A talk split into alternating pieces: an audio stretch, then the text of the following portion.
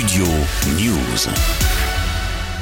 L'Irlande confirme son statut de meilleure nation au monde. Le 15 du trèfle s'est imposé à Dublin ce samedi contre l'Angleterre, 29 à 16, et valide donc le grand chelem dans ce tournoi Destination 2023, le quatrième de l'histoire du pays. Il succède ainsi au 15 de France. D'ailleurs, les Bleus ont bien terminé le tournoi avec un succès au Stade de France face au Pays de Galles, 41-28. À l'image des autres matchs, les tricolores ont été intraitables offensivement avec encore 5 essais, mais défensivement ça a été plus compliqué comme lors des précédentes rencontres face à l'Irlande ou l'Écosse. Écoutons Antoine Dupont au micro de France 2, le capitaine dresse un bref bilan de ces 6 nations après le coup de sifflet final. Il faut qu'on arrive à être euh, fiers de nous, on met 40 points aujourd'hui aux Gallois qui malgré un tournoi compliqué reste une des fortes nations euh, mondiales, mais voilà, vous savez vous comme moi qu'on nourrira toujours beaucoup de de regrets selon le dénouement du match de l'Irlande. Bien sûr, on sent qu'on a un potentiel offensif qui est, fort, qui est grandissant, mais voilà, on joue pour, gagner des titres et, et si on ne gagne pas ce soir, on aura beaucoup de déceptions. Mais dans l'ensemble, après un début de tournoi poussif et la défaite à Dublin, les Français